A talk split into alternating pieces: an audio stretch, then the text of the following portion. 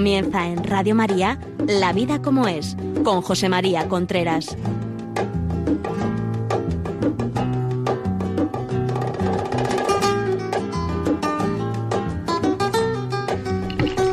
Hola amigos, buenos días. Aquí estamos nuevamente en La vida como es.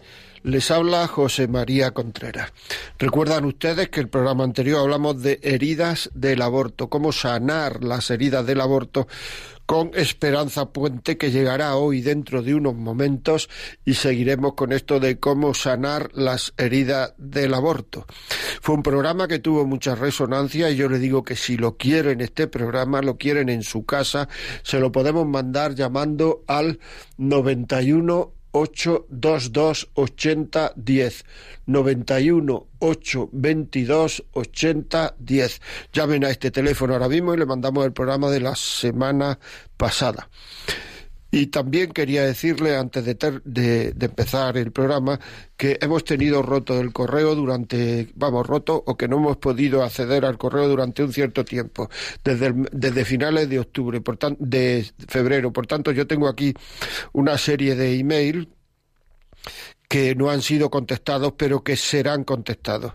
A Dolores Rusco, Rosco Peñuela le mandaremos el teléfono, el contacto con Esperanza, por supuesto, y a otra serie de personas también le, le mandaremos. A, los que han escrito desde Orihuela, Gregorio Bermúdez Robles, también le, le, me pondré en contacto con ellos eh, próximamente.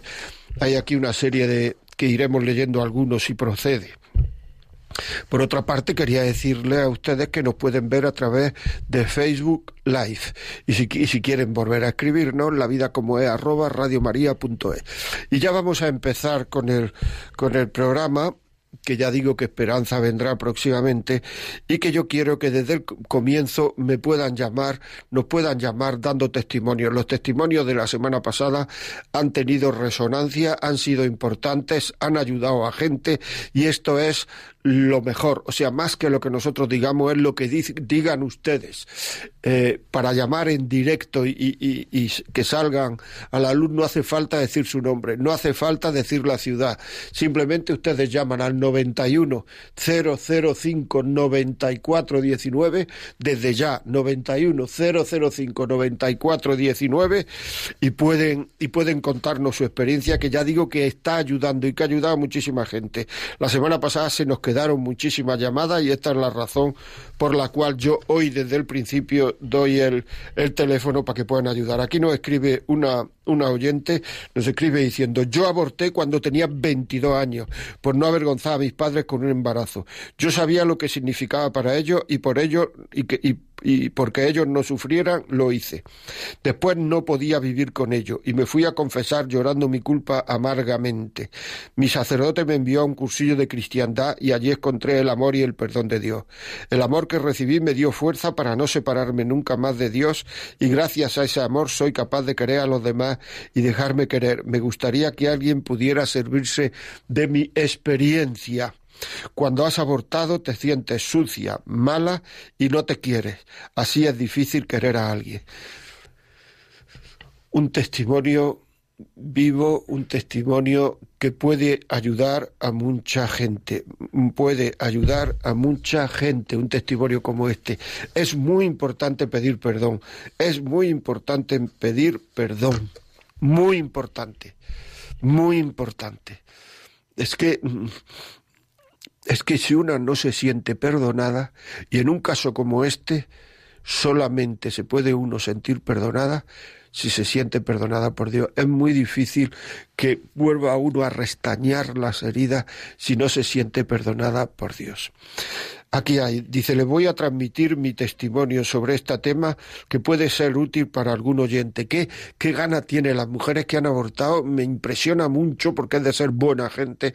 El que tienen ganas de, de, transmitir su, su, tema para que nadie vuelva a hacerlo, para que ayude a gente. Dice, me quedé embarazada entonces de mi novio que luego fue mi marido cuando tenía 17 años. Fue un duro golpe, pues estaba trabajando en la empresa hacía poco tiempo y preparándome para continuar estudiando y todos los planes se venían abajo.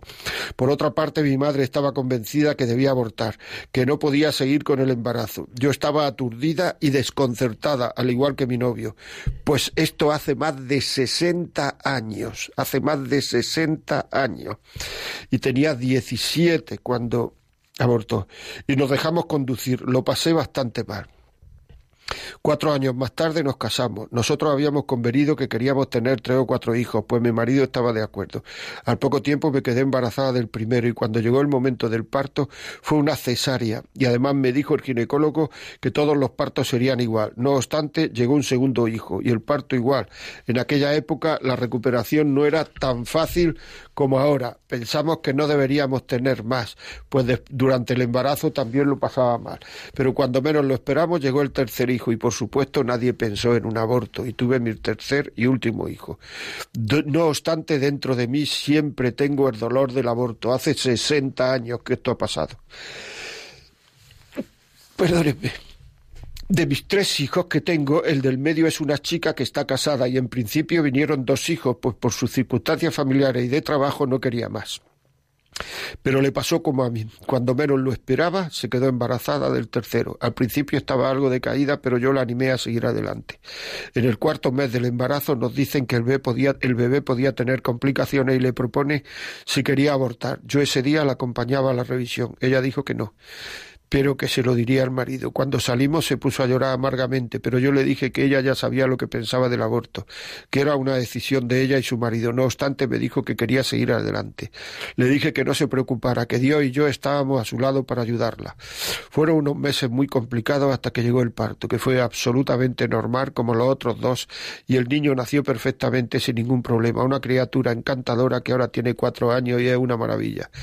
Doy gracias a Dios muchas veces por haberme ayudado tanto a lo largo de mi vida, ya que aunque mi marido falleció, que fue un gran compañero, me encuentro muy, protegida por el Señor. Perdonad si me he extendido mucho, pero pensaba debía hacerlo. Gracias por el programa, que es una maravilla, y por haber tenido la oportunidad de contar mi historia. Un fuerte abrazo. Impresionante, ¿verdad? Y es que mm, una experiencia que yo tengo con esto del aborto es que las mujeres que abortan se sienten perdonadas, aunque aquí esta dice dentro de mí siempre tengo el dolor del aborto, se sienten perdonadas, se siente, mm, no sé, son mucho más agradecidas que antes mucho más agradecidas que antes y esto es esto es muy muy muy bonito. Es un tema mm, es un tema muy bonito el que se sientan bueno ya tenemos aquí a nuestra compañera Esperanza Puente. Esperanza eh, muchas gracias por venir. Buenos días. Buenos días Esperanza. Buenos días. ponte los cascos que así estarán mejor o sea que tenemos aquí alguna otra. Dice, buenos días y gracias por el programa. Para la madre que llamó porque su hijo de 35 años drogadicto, le sugiero que busque ayuda en la comunidad del cenáculo. Mi experiencia con un hijo es impresionante. Hay un muy alto porcentaje de sanación de alma y cuerpo. Es una sanación para la persona adicta y para la familia. Comunidad del cenáculo. Que estamos leyendo una serie de, de, de email antiguos que ha habido un problema con esto y no habían llegado.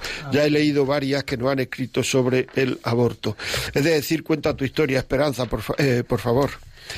Bueno, mi historia es como la historia de millones de mujeres, ¿no? Que hace 22 años, eh, bueno, pues me enfrenté a un embarazo inesperado de una relación sin compromiso y sin y sin contenido y bueno, pues este tipo de relaciones se rompen. Cuando hay un embarazo inesperado se rompen más rápido todavía. Y él me dijo que, que vamos, que no podía que no, que no sé, que no quería saber nada y que además yo ya bastante tenía con sacar un hijo adelante como para traer otro.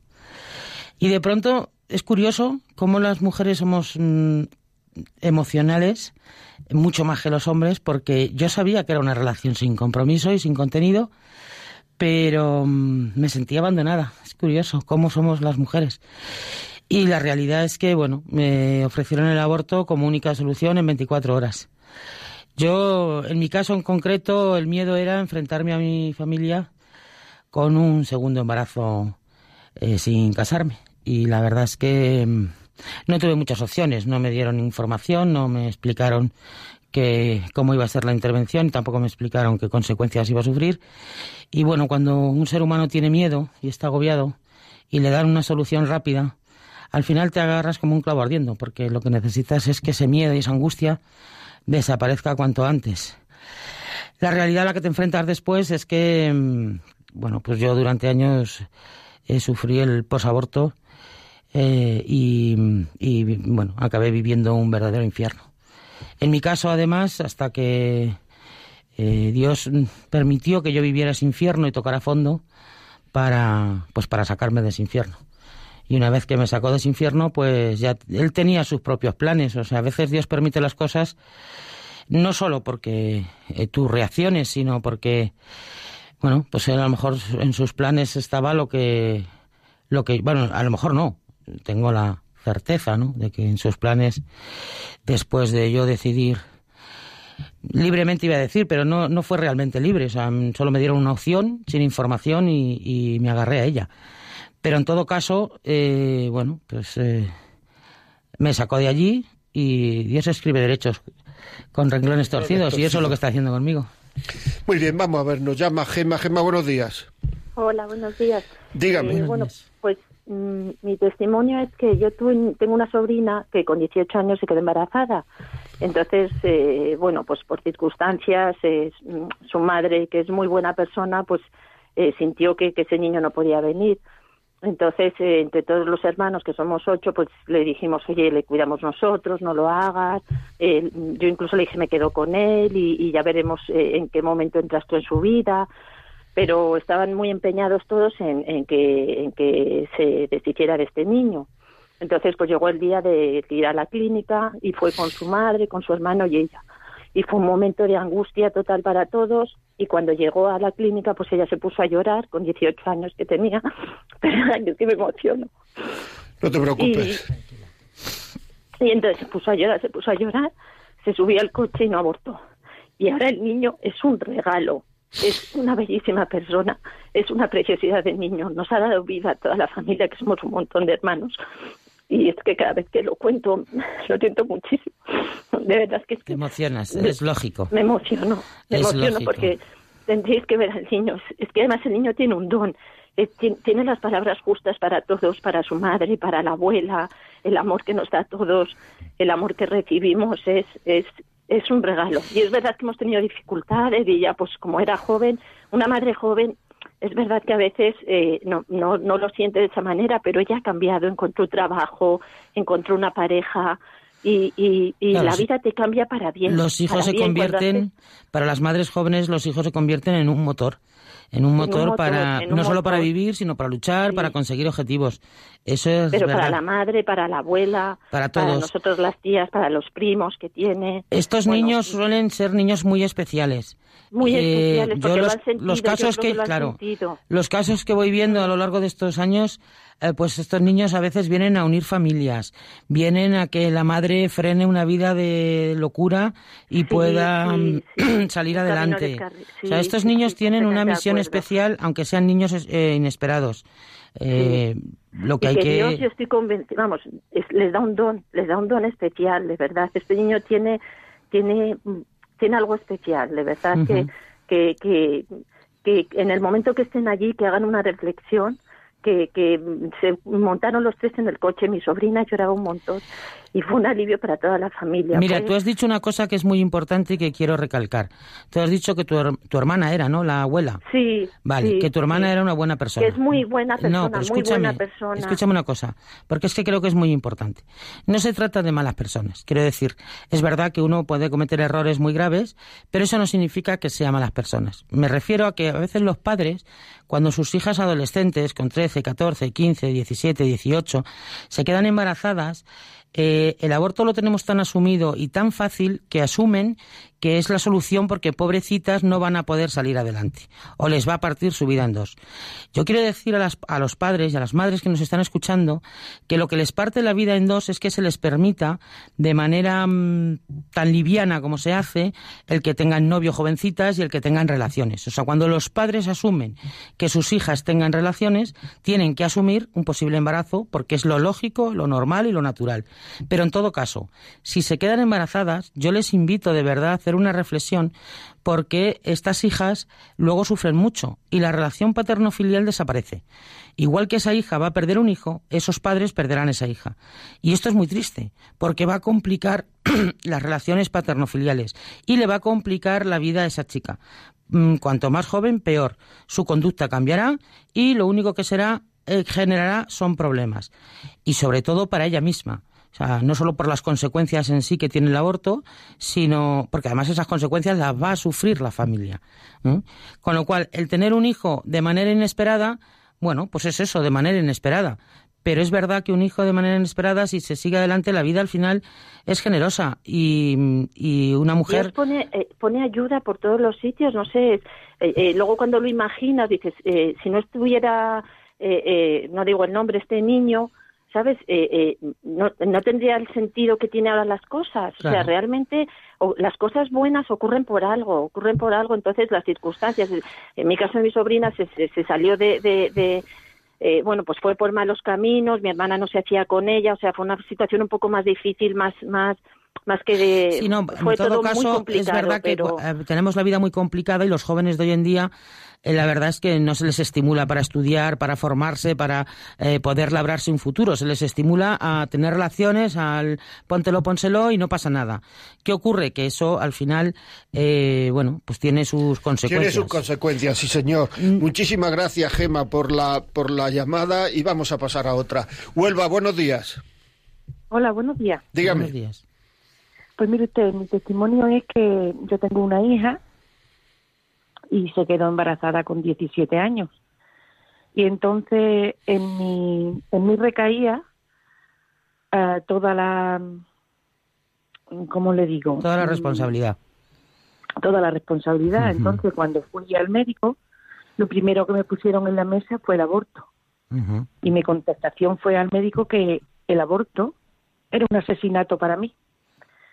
Entonces comenzó a tratarse y cuando ya a los tres meses de embarazo le dijeron que tendría un niño con síndrome de Down por una alteración en el cerebro que se le veía a la criatura. Y entonces mi hija me dijo, mamá, lo mismo voy a querer yo a un niño con síndrome de Down que si no lo tuviera. Y entonces seguimos adelante, las dos luchando con la incertidumbre de, de esa, de que de cómo saldría, de que, de que estuviera bien, de que... Y la criatura nació, y nació estupendamente, solamente que tiene una alteración en un cromosoma, número 13, y es una enfermedad que según la ciencia, entre comillas lo dejo, esos niños no viven.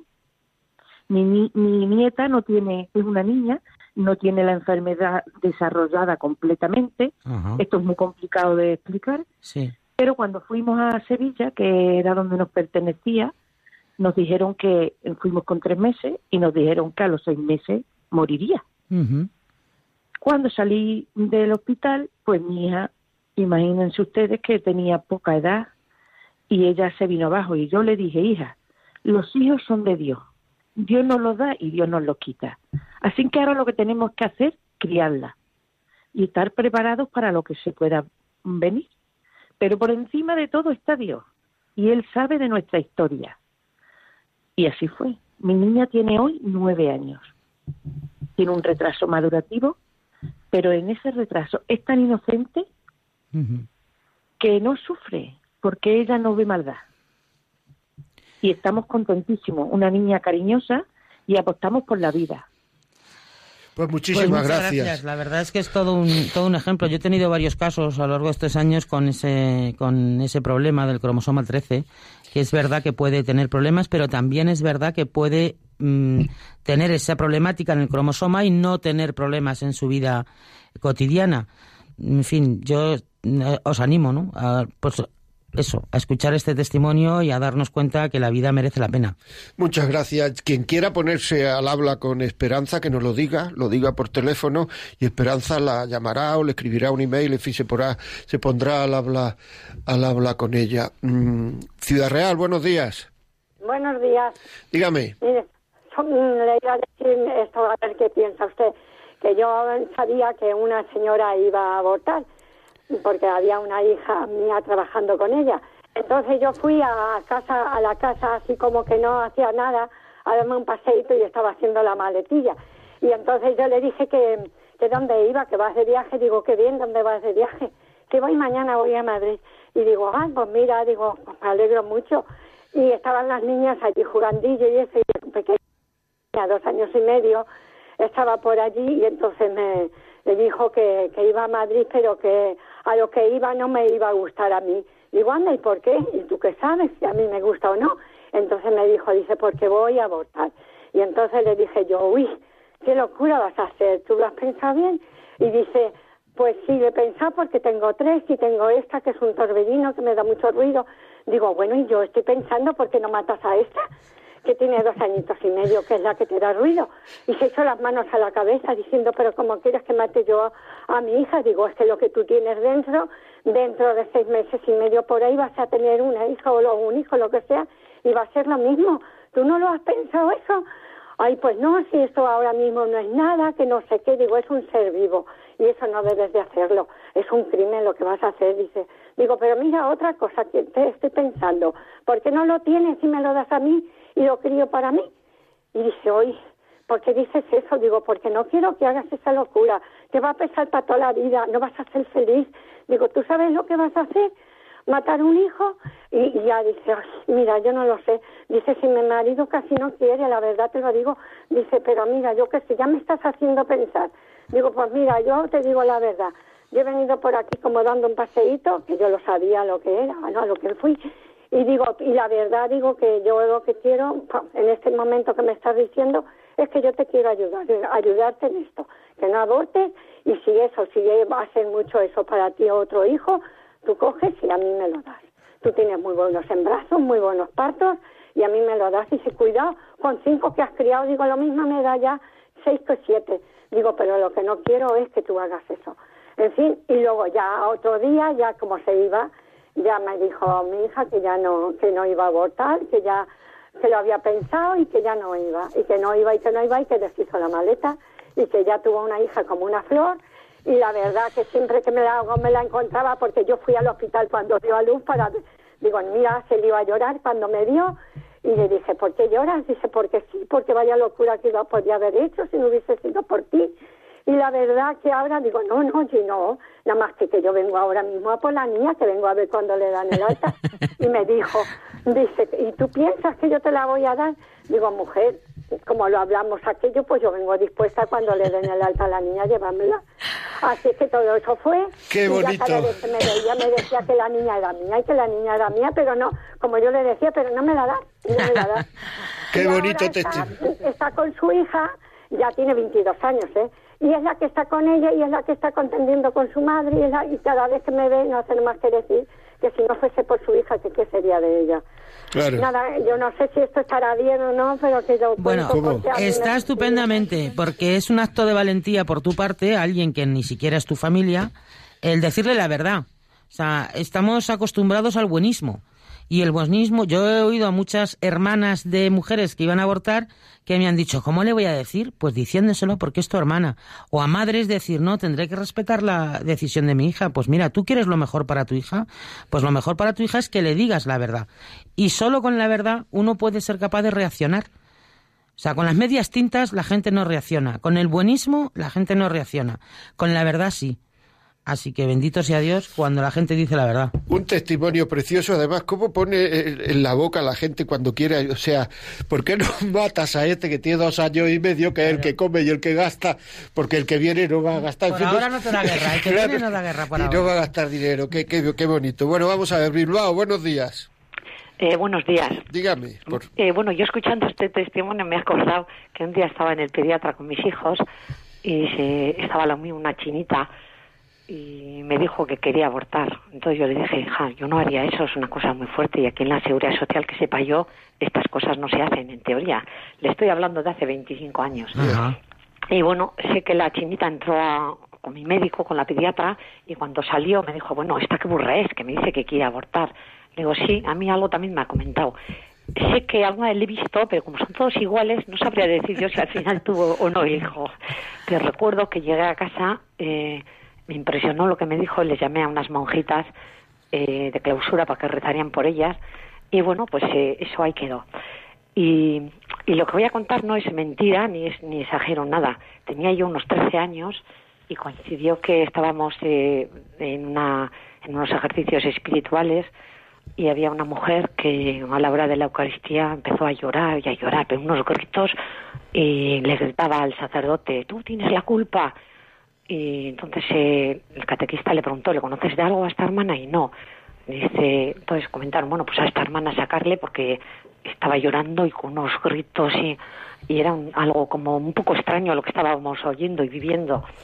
Entonces eh, seguía gritando esta mujer, tú tienes la culpa, y se dirigía al sacerdote. Entonces él, el que llevaba la convivencia le hizo un exorcismo y le dijo, Satanás, sal de ella. Ella gritaba, pero no era su voz, es que, bueno, fue impresionante lo que vivimos. Era una voz de hombre metálica y gritaba, no, no. Y el, el catequista seguía diciendo, sal de ella, Satanás. Y bueno, eh, fue muy duro. Eh, yo recuerdo que sentí miedo aquel tiempo de cuando dicen que el mal no existe y el demonio no existe, dije, madre mía, yo durante años esto no lo hablé con nadie porque es que cada vez que lo hablaba es que me ponía nerviosa. Y al de un tiempo alguien comentó que pues que fue una pena que esta mujer, eh, por lo que sea, que se fue abocada, se vio abocada, que el, novio le obligó antes de casarse, eh, quedó embarazada dos veces a abortar, y entonces pues se ve que lo que lo que salió allí venía de de dos abortos que había tenido. Y yo solo sé que esta mujer quedó trastornada para el resto de su vida, porque le conozco y vamos, eh, tiene épocas que está mejor y épocas que ingresa en, un centro psiquiátrico. Y, y, me gustaría también, la pena es que no nos oigan todas eh, las abuelas que ven Telecinco, porque las abuelas de antes rezaban el rosario, pero las de ahora ven Telecinco. Sí, por y se nos pega y se nos pega el lenguaje de decir cada uno con su cuerpo que haga lo que me dé la gana. Eh, entonces yo a mis hijos pues les digo, mira, yo cuando tenía vuestra edad, pues le ponía inyecciones al vecino, pero es que no se puede jugar a Médicos Sin Frontera ahora, claro. porque te metes en un lío y hay cosas que puedes hacer ahora que vas a de estudios en bachiller que te pueden repercutir para el resto de tu vida tener relaciones sexuales, ten cuidado porque esto es una cosa muy seria y es importante obedecer a la Iglesia. Y independientemente que al que le he dicho eso, que no va, porque es tan listo que no necesita a Dios, pero yo, eh, la catequesis, yo le digo, es verdad que es libre y se tendrá que equivocar, pero eh, eso de que no pasa nada, que cada uno haga lo que le da la gana, le digo, no, majo, tiene consecuencias. Le digo, yo ahora mismo no quiero ser abuela, a ti te toca estudiar y tienes que estar formal. Y para estar formal no se puede beber ni fumar, porque si no la voluntad se pierde. Eso es todo. Pues muchas, gracias. Muchísimas gracias, por vuestro testimonio. Son testimonios Decir vivos. Decir que sí, que el, que el aborto tiene que ver con, con el mal en estado puro que el demonio se está poniendo las botas, que existe y que lo que ha contado esta mujer es cierto. O sea, esas cosas por desgracia ocurren. No es lo más habitual, pero ocurrir ocurren. Coral, buenos días. Hola, buenos días. ¿Qué me cuentas? Es la pues mira, es la primera vez que llamo, estoy un poco nerviosa. No te pongas nerviosa, eh, estamos solos los tres. Tranquila. Dígame. Tengo que dar mi experiencia porque lo que ha dicho Esperanza eh, lo he sentido en mis carnes. Yo no, yo no aborté, eh, tenía cita con una clínica para, para abortar porque el embarazo era inesperado, eran en unas circunstancias de mi matrimonio que, que no, no tenían que venir. Yo tenía miedo a decírselo a mi familia eh, y me fui al médico y me, me lo pusieron todo muy bonito, no pasa nada, abortas, en tres días estás bien y problema resuelto. Pues yo ya había cogido cita, mi marido me dijo que hiciera lo que yo quisiera, pero que él no estaba conforme. Entonces, gracias a una hermana que yo pertenezco a una comunidad y a mi hermana de sangre, me, me dijeron que no abortara, que el niño iba a ser una bendición y como ha dicho Esperanza, no, no aborté. Eh, nació mi hijo Jacob, que tiene nueve meses, y la verdad que, es una bendición. Eh, no teníamos trabajo, no salió trabajo. Mi marido eh, tenía una condena que le iban a meter en la cárcel y por eso no le quería a mi niño.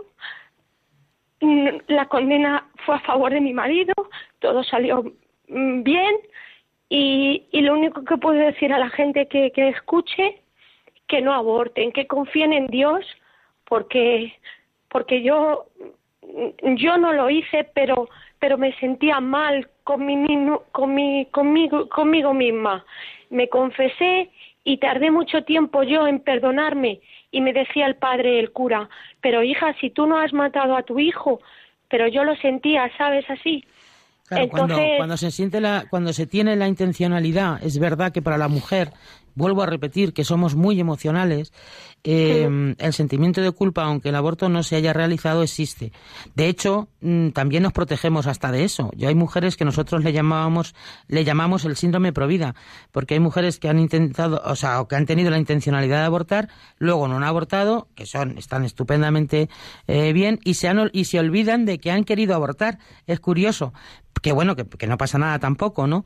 Pero es verdad y entiendo que, que tengas eh, sentimiento de culpa, porque una vez que tienes a tu hijo en los brazos, eh, te das cuenta de lo, de lo hermoso que es la vida, porque es que, quiero decir, es una, es una, no sé si es tu primer hijo o tenías más hijos, pero... No, este es mi, eh, mi segundo hijo. Pues, aunque sea tu segundo hijo, es una experiencia increíble. Sí. Lo que dices tú, cuando yo fui al médico y me hicieron la ecografía y, me, y le escuché el latido, me, me puse a llorar y me dijo la matrona, ¿por qué lloras? Digo, porque mira, está vivo, yo quería matarle. Y, y claro, mm, esa sensación, como dices tú, y ahora estoy súper contenta porque como tú has comentado, Dios hace los renclones, pues Dios está haciendo una historia que yo en mis planes no pensaba y Dios pues tiene otra historia conmigo. Pues por eso este programa me, encanta y por eso la gente que escuche esto, pues que no lo haga, que confíe en Dios, que no tengan miedo como, como yo, que fui una cagona y una miedosa. Sí, mujer, fuiste una valiente al final, de todos modos. Y en todo caso, por supuesto, que confíen en Dios y que hay instituciones que las pueden ayudar. O sea, en, toda en todo el territorio español hay instituciones que se dedican a ayudar a las mujeres embarazadas. muchísimas gracias, Coral. Perdón, muchas gracias, Coral, por tu testimonio. Yo te quiero preguntar a ti, Esperanza, que has vivido esta experiencia. ¿Hay gente que salga de abortar y diga vamos a celebrarlo, lo bien que, lo hemos pasado, ya no, hemos quitado. A ver, es verdad que ninguna mujer, eh, o sea, que decirte, hasta las abortistas reconocen que el aborto pues es, algo horroroso, ¿no? Lo que no reconocen es que eh, haya un después del aborto. Hay mujeres que después de abortar se sienten liberadas, pero porque anteriormente han tenido una carga muy importante, no solo emocional, sino de responsabilidad, con la que no se han visto capaces de, de poder continuar. ¿Qué ocurre? Que esa liberación es efímera, o sea, desaparece pronto. En este tipo de mujeres suele darse lo que se llama eh, un proceso de negación, que puede durar años. Y en ese proceso de negación hay otro de reafirmación, mujeres que defienden el aborto con mucha vehemencia o mujeres que han abortado y acompañan a amigas, a hijas a abortar. Eh, esto no significa que ellas en su vida no hayan sufrido el posaborto. Lo único que significa es que, bueno, pues el ser humano tiene la capacidad de, seguir hacia adelante con la vida en el trabajo, en los, bueno, los estudios es más complicado porque es una cuestión de concentrarse y tal. Hay mujeres que lo consiguen, pero la mayoría de las mujeres acaban pues llevando una vida un poco a matacaballo. En todo caso, eh, yo lo que estoy recibiendo últimamente son mujeres que han abortado hace 15, 20, 30 años, donde de primeras te dicen, no, no, yo es que mm, en estos años no he sufrido nada. Y cuando empiezan a contarte su vida y a contarte su historia, eh, te das cuenta que es posaborto puro y duro. Quiero decir, aunque eh, por desgracia el tabú que hay con el tema del posaborto implica que la mujer asuma que sus problemáticas tienen que ver más con la vida cotidiana que con el aborto en sí. Por lo tanto, no reconocen, no pueden reconocer la causa eh, o lo que causa sus problemas, entonces no solo no los pueden solucionar, sino que se les complican más todavía.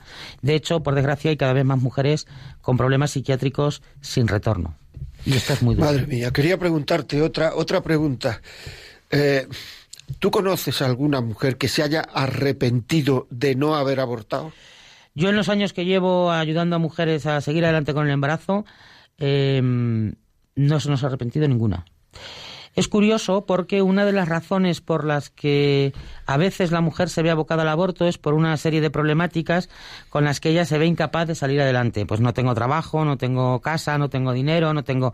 Bien, yo quiero decir... Soledad, nos dijiste el otro también están solas, pero sobre todo en el tema, son pueden mucho las cosas materiales. Es verdad que la soledad a veces eh, también pesa y mucho, pero las cosas materiales, el no tener casa, el no tener dinero, el estar en exclusión social, el me van a echar mis padres de casa, que a veces es real. Eh, hablo de mujeres españolas y de mujeres de clase alta que, que tienen también ese miedo, ¿no? De que las echen de casa. Eh, la realidad es que el aborto no les va a solucionar ninguno de los problemas que tuvieran. Es decir, y esto sí que quiero recalcarlo, el aborto no soluciona si no tienes trabajo, si no tienes casa, si no tienes... Eh, entre otras cosas, lo que hace es complicarlo. ¿Por qué? Porque te deja tan dañada que te, va mm, restando capacidad para poder luchar en la vida. Entonces ya empiezas a luchar a matacaballo y empiezas a tener relaciones inestables y empiezas a complicarte la vida de una manera que, como digo, mm, al no conocer las consecuencias del aborto, pues lo achacas a las problemáticas propias de la vida. Y la realidad es que gran parte de los grandes problemas sociales que tiene España en estos momentos es a causa de más de yo diría que más de 3 millones de abortos en los últimos 30 años. Quería hacerte otra pregunta. Te llega una hija y te dice, estoy, estoy embarazada, una hija joven, quiero decir, una hmm. niña, una adolescente, una niña joven, una niña no casada, etcétera. ¿Qué le dirías tú para ayudarle a esa hija? Yo le diría a la madre que luche por la vida, que no meta a su hija en ese... A ver, cuando he dicho antes que, que no se trata de malas personas, no es que los padres se vuelvan locos y de pronto digan, no, no, abortar y ya está, y, y siguen siendo buenas personas. No, no se trata de buenos y malos. Es verdad que los padres de hoy en día piensan que es lo mejor. No es lo mejor y no solo no es lo mejor, sino que además hay que ayudarla. Y ayudarla no es sustituirla. Uno de los consejos que nosotros damos a los padres cuando apoyan a sus hijas es que en concreto las madres no sustituyan a sus hijas como madres con su nieto. ¿Por qué? Porque lo que necesita esa niña para dar el salto de madurez que, que tiene que dar es que se la apoye, pero no que se la sustituya. Que a veces las madres la sustituyen y ¿qué ocurre? Que esa niña no da el salto de madurez y se sigue quedando como niña y se sigue comportando como hasta antes de quedarse embarazada. Con lo cual es probable, y se dan casos, de que vuelva a repetir y vuelva a quedarse embarazada. Entonces ya la madre se echa las manos a la cabeza y dice, oye, que, es que me toca todo a mí. No. Las madres tienen que apoyar a sus hijas a seguir adelante con el embarazo porque es algo bueno para todos, para ellas mismas y para la sociedad en la que viven, pero además lo que tienen que hacer es eso, no sustituirlas, que la niña tenga su propia responsabilidad, que además lo van a hacer muy bien. Quiero decir, porque es que no hace falta un libro de, de instrucciones. Quiero decir, por instinto propio, la propia naturaleza nos prepara. Y con esto también quiero decir, ya que lo menciono, para que no se me olvide, que una mujer está preparada para tener hijos desde que tiene la regla hasta que se le va la regla. ¿Por qué digo esto? Porque a las chiquitas jóvenes de 12, 13, 14, 15 años, una de las cosas que les dicen es que su cuerpo no está preparado, es que va a venir malito, eh, y para que ellas puedan entrar al aborto con más tranquilidad. Bueno, pues esto no es verdad. Puede haber complicaciones porque la chica tenga una serie de problemáticas, pero no por el embarazo en sí. Quiero decir que una mujer, desde que tiene la regla hasta que se le va la regla, está capacitada para tener hijos.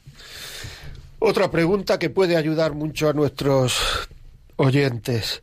¿Cómo plantea una niña a sus padres? Antes te he dicho que tienen que decir ahora, ¿cómo plantea una niña a sus padres? Bueno, esto es complicado. Hay niñas incluso que como se lo permite, no se lo permite la ley, pero bueno, pues a veces les hacen los abortos sin llamar a los padres eh, es duro, para ellas es duro. Por un lado, si son muy jóvenes, porque son muy jóvenes y, y, bueno, pues si tienen problemáticas en la familia y tal, les cuesta, les cuesta. Piensan que la madre, que las van a matar, en fin, que las van a, a despreciar. Y cuando son mujeres universitarias, les pesa mucho la decepción que puedan sentir sus padres sobre ellas. Es curioso que no lo piensan a la hora de tener relaciones, pero sí lo piensan a la hora de enfrentarse a un embarazo los padres se enfadan, porque es lógico, porque tú quieres lo mejor para tu hija y de pronto te enfrentas con que tu hija con 15 años eh, pues está embarazada. Bueno, pues eh, ahí, como he dicho antes, habría que analizar muchas circunstancias, ¿vale? Porque los padres de hoy en día también se han vuelto muy permisivos. yo tengo un caso muy cercano donde una niña de, de 16 años está saliendo con un chico de 30 y yo, la persona, la madre en cuestión, eh, es que no tiene ningún sentido. Sea, esa niña lo que tiene que hacer es estudiar y hay que estimularla y ayudarla para que estudie y para que pueda eh, forjarse un futuro. Em, un hombre de 30 tiene una superioridad psicológica brutal. ¿Vale? Entonces, no, si es que es bueno, no, si la trata bien, no, si es que no se trata de que sea bueno, no, si es que aún de manera inconsciente un hombre con 30 años es muy superior psicológicamente a una niña de 16 y que esta niña cuando tenga 20, 22 se dará cuenta del error. Eso contando y esperando que no se quede embarazada. Pero aunque no se quede embarazada, eh, el, poder psicológico que tiene él sobre ella, incluso inconscientemente, es brutal. O sea, pues estas cosas son las que hay que procurar evitar. Y hay que ayudar a nuestros hijos desde pequeñitos, primero poniéndoles límites y luego eh, achuchándoles para que estudien y se forjen un futuro. Que de tener relaciones humanas ya tiempo tendrán. Muy bien, continuamos aquí. Nos han escrito desde Herminia Pasada, desde Portugal, Edi Cárdenas, eh, Elsa Dolores desde Orlando, Estados Unidos, Pepi Villalta de Ciudad Real, Marta desde Giradot, Colombia, Marchese desde Melbourne, Australia, Pilar, Jorge Marchese, Pilar Aguilar desde Murcia, eh, Ramón Chamorro desde Virginia, Estados Unidos y muchos más. Eh, vamos a hablar con José Manuel. José Manuel, buenos días. Hola, buenos días. A ver, ¿qué me cuenta, por Eh, favor? Pues mira, te voy a contar una historia que es muy verosímil, pero auténtica, extraordinaria, ¿verdad? Allá por el año aproximadamente 1978, pues resulta que yo era guardia civil y estaba en el cuerpo. Entonces, pues de aquellas cosas que de repente me dice mi esposa que está embarazada. Esta idea fue extraordinaria. Dije, no te preocupes, pues viene a su casa. Y, y, eh, entonces, entonces, en aquella entonces, entonces no, no se sabía si era niña o era niño. Sí. No había, no había A, a ecografía. posteriori, exacto, eh, a posteriori, pues el- ella se sentía mal y cuando se sentía mal, mal, mal de verdad, pues eh, vino, vino un médico del hospital y nos dijo, mira, esto, mm, lo siento mucho, pero esto eh, va a abortar tu esposa. A mí me sintió, me, me sentó como lo estoy sintiendo ahora, se me pusieron los pelos de gallina.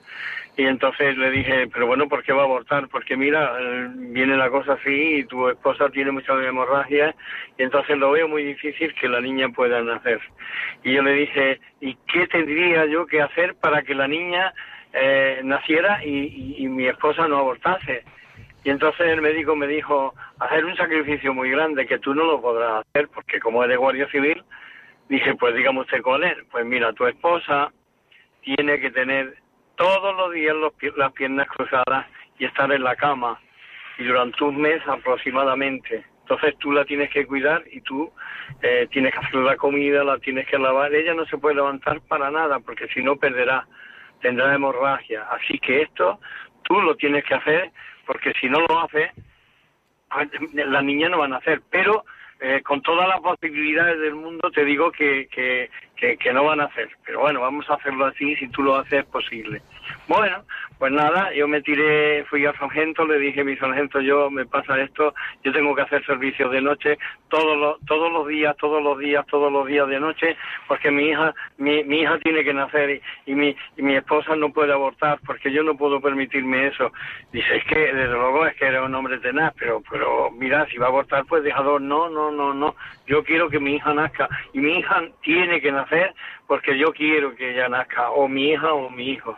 Entonces el sargento me dijo, bueno, pues nada, te todos los servicios de noche. Yo estuve mucho tiempo de noche, casi un mes aproximadamente, y la alegría que tuve es de que la hemorragia cesaron, vino una comadrona y mi esposa no abortó. Entonces se recuperó y con el tiempo empezó empezó empezó la niña a crecer dentro de su seno hasta el tiempo que eh, un día nació.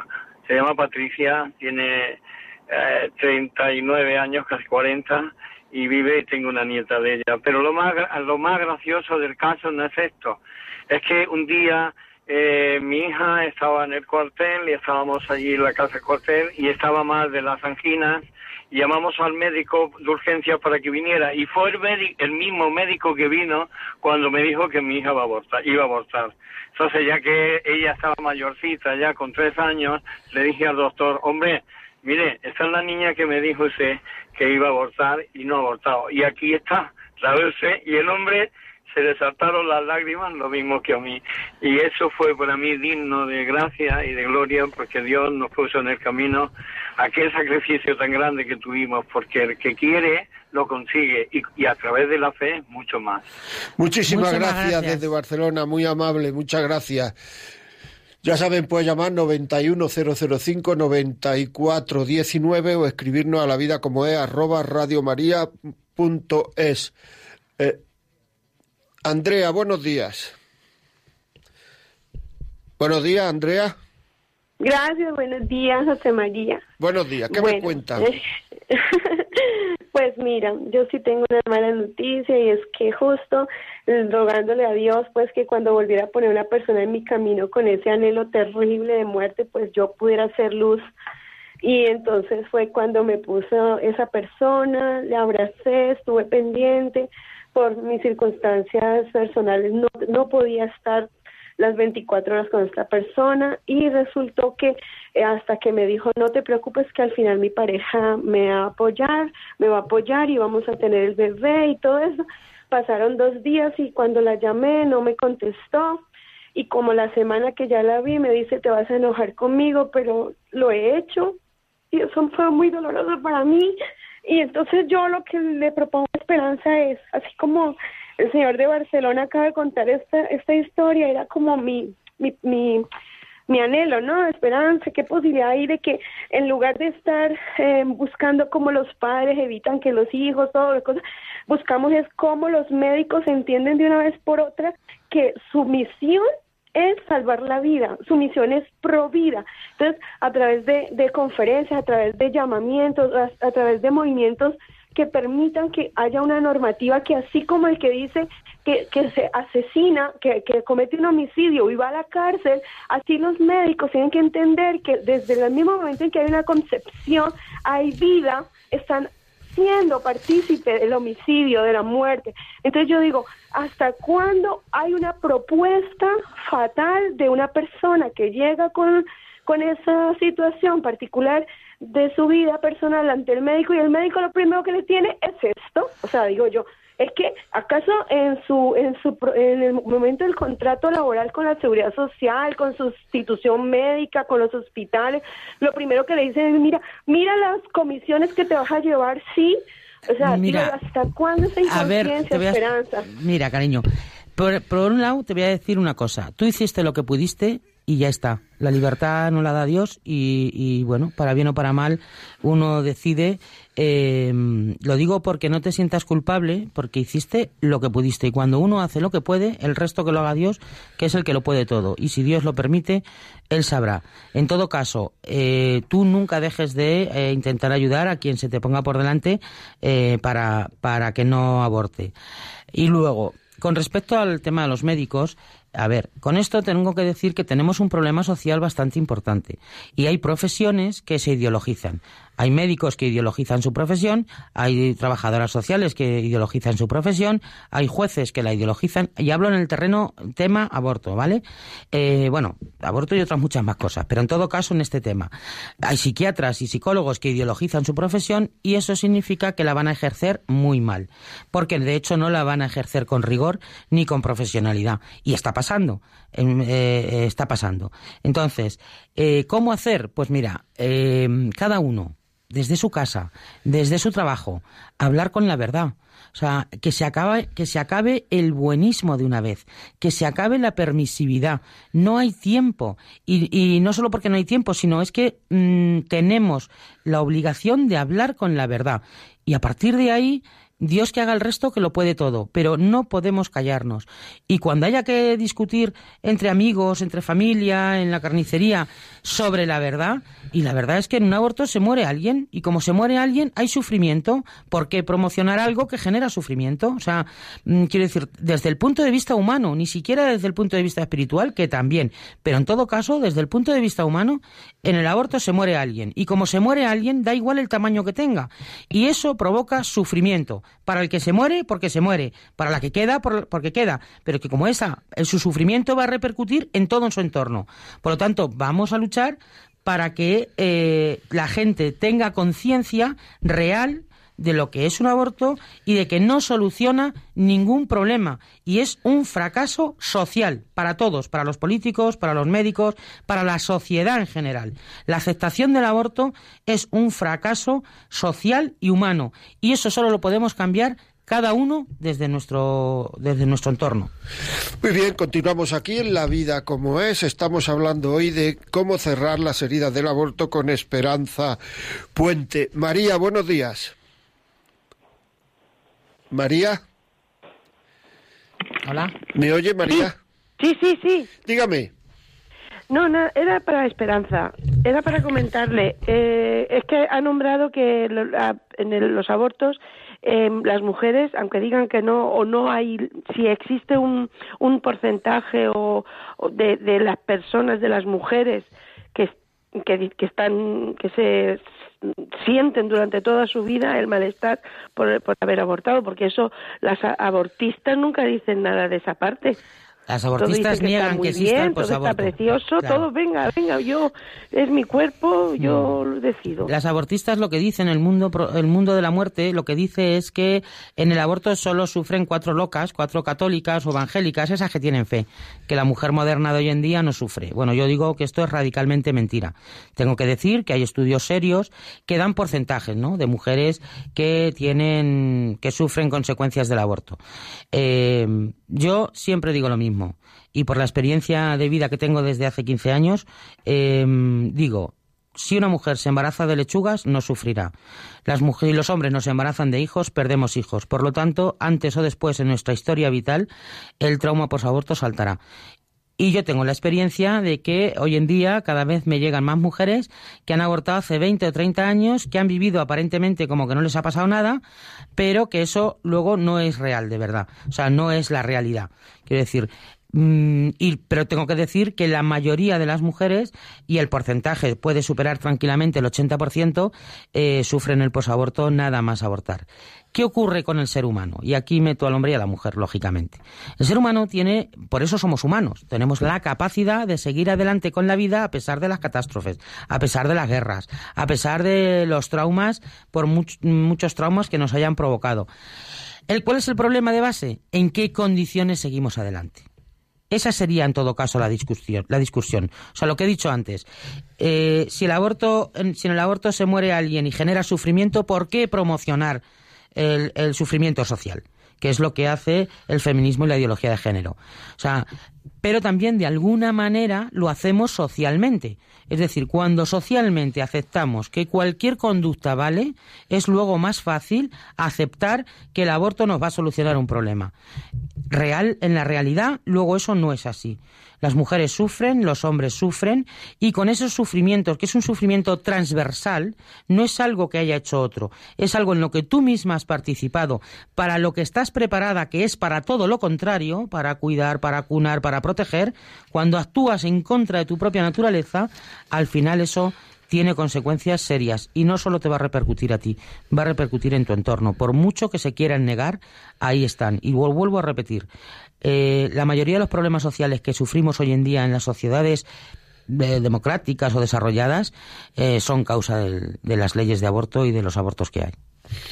Muchas gracias, Esperanza. Estamos terminando y a mí me gustaría preguntarte, eh, cuando uno sale, está saliendo de la clínica, decía el otro día que en algunas clínicas eh, le dan caramelo, no sé lo que mm. decía, que al, terminar la operación te dan, bueno, yo, me he operado alguna vez, una vez, gracias a Dios, no, pero a mí no me han dado caramelo, o sea, quiero decir que...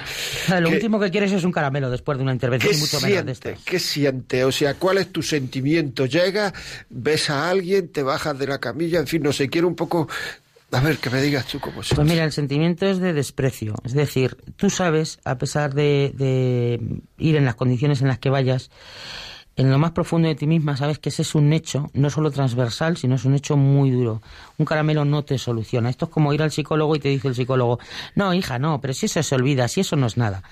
O sea, si el profesional que entiende de la mente humana no te está entendiendo y además no solo no te está entendiendo, sino que está rechazando el sufrimiento que tú tienes por ese hecho, eh, no solo no te ayuda, sino que te perjudica el sentimiento es de horror, de desprecio, de decepción, de contra ti y contra quien te está ofreciendo el caramelo. Con lo cual, mm, bueno, es sufrimiento a fin de cuentas. Es un sufrimiento. se lo imagina uno antes de empezar que, va a pasar eso. O sea, uno puede proyectar y decir, cuando haga esto voy a estar así. Primero lo que no te imaginas es que te van a tratar como un número, para empezar. Y eso forma parte del protocolo en los centros de abortos. O sea, en el protocolo a la gente que trabaja, entre comillas, allí, se le insta a no ser sociables, a no ser humanitarios con las clientes, que es lo que somos para ellos. ¿eh? Y esto no lo digo yo, esto lo dijo el gerente de la Dator. Eh, entonces, ese, claro, tú cuando llegas allí, tú, mm, yo, si ves, si te das cuenta, nunca lo menciono como clínicas o como médicos. A mí me parece un insulto a la inteligencia. A mí no me ayudaron en nada, me mintieron y, y en fin, no me solucionaron nada. Pero para mí son tipos que se dedican a hacer una determinada cosa que genera sufrimiento en la sociedad y centros donde, centros de generar sufrimiento. O sea, no, no puedo llamarlos de otra manera. ¿Te has encontrado con médicos que se hayan arrepentido de hacer esto? Sí.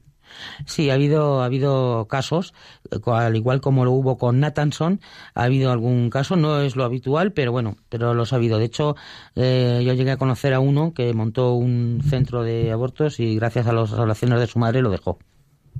Dejó de hacer eso. sí. Eh, bueno, pues esto es lo que hay. Tenemos más llamadas. Yo lo, le agradezco muchísimo las llamadas, pero es que ya saben ustedes que aquí se nos echa el tiempo encima y no somos capaces de, de de todo el mundo que quiera el teléfono de, digo que no somos capaces de parar el tiempo, me quedaba la mitad. Eh, todo el mundo que quiera el, teléfono para hablar con Esperanza Puente, que llame ahora mismo al 910059419, 910059419 y eh, Perdón, me he equivocado. Este es para entrar a la atención de oyentes. El que quiera, repito, el teléfono de Esperanza Puente para hablar con ella, que llame al 91 8 22 80 10. 91 8 22 80 10 se le pasará el teléfono y podrán hablar eh, o el correo electrónico o el correo electrónico que es eh, ¿cuál es tu correo electrónico Esperanza? Esperanza arroba vozposaborto.org voz voz con z con, sí con Z, esperanza arroba voz es. Le escriben a ella. Punto org. Punto org. Esperanza arroba voz org. Escriben a ella y ella pues se pondrá en contacto con ustedes. Ya saben que tenemos que cortar, que esto va a que arde. Si quiere este programa pueden entrar a partir de ya o sea, pueden, bueno, de ya no, de esta noche o mañana por la mañana pueden entrar a los podcasts, La vida como es podcast, y allí estará colgado. Eh, hay los dos últimos temas del aborto, hemos hablado curar la herida del aborto, los dos últimos programas. Si lo quieren que se lo mandemos a su casa en un DVD, 91 822 80 10. Ahí lo piden y ya está. Muy bien, pues hasta el miércoles que viene, que tengan un buen día, que no pasen calor, porque hace calor. Un abrazo. Un abrazo.